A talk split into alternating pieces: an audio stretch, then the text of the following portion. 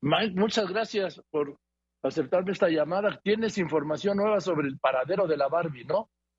Bueno, tengo información, Joaquín, de este programa de testigos protegidos.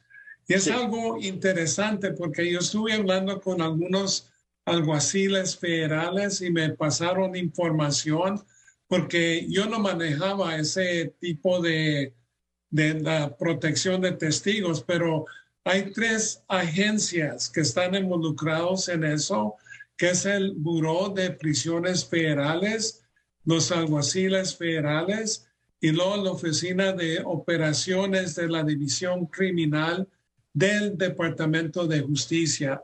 Ellos manejan todo el programa de testigos protegidos y hay siete entidades de custodia protectora en los Estados Unidos y ese es donde mandan a los testigos protegidos. Y aquí en, en, eh, en, América hay 122 prisiones federales y nada más siete pueden manejar o tratar con este programa de testigos protegidos. Normalmente hay más o menos como 500 individuos que están en ese programa, que son presos, y eso consiste de menos de 1% de la población presa.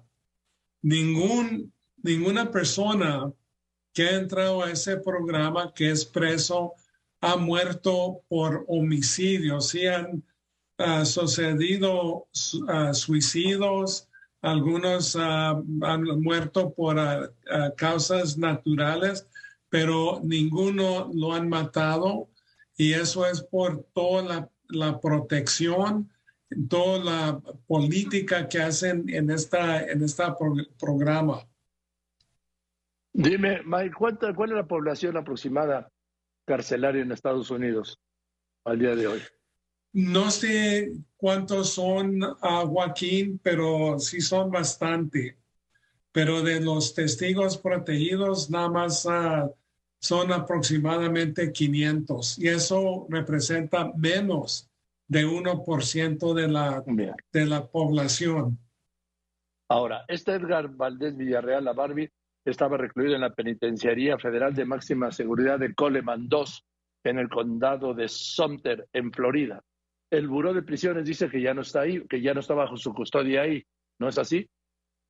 Sí, ellos dijeron que no estaba bajo de custodia, pero normalmente, así como me estaba diciendo uno de los alguaciles, ah, borran todo lo que es esa persona, le cambian el nombre, lo mandan a uno de estos ah, unidades de, de custodia protectora y nunca van a decir dónde están estas personas que están colaborando con el gobierno.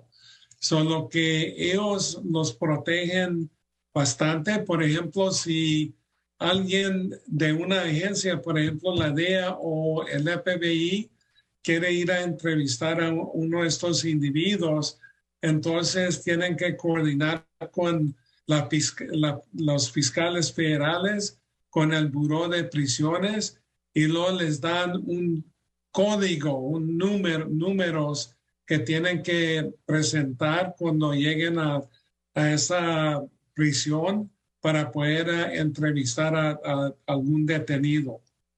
Bien, pues vamos a esperar los próximos días porque el presidente de México, López Obrador, ha exigido públicamente que se le dé un informe de cuál es el paradero de este narcotraficante Edgar Valdés Villarreal, alias La Barbie, sentenciado a una, eh, una condena revisada a la baja de 99 a 49 años, porque el Buró de Pensiones de Estados Unidos ha dicho y no ha vuelto a aclarar nada, ni al presidente ni a Marcelo Ebrard, el canciller, que ha exigido una respuesta, cuál es su paradero o dónde se encuentra, cuando todo indica tus fuentes, eh, Mike Vigil, y algunas que yo tengo, que son muy pocas en este tema, que será presentado como testigo protegido, o que él busca presentarse, mejor dicho, como testigo protegido en el caso de García López.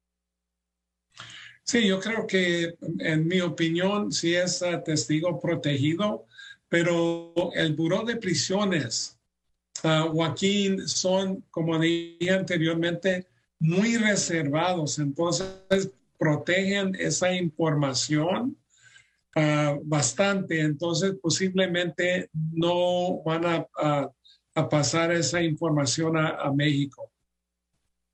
Bien, Mike, te aprecio mucho y te mando un saludo. Un abrazo, Joaquín. Pues es muy bien, Mike Vigil, le digo a usted, el director de operaciones internacionales de la DEA, estuvo en la DEA 31 años, de los 31 años 13 en México, de los 13, seis y medio aquí en la ciudad, o sea, en la embajada.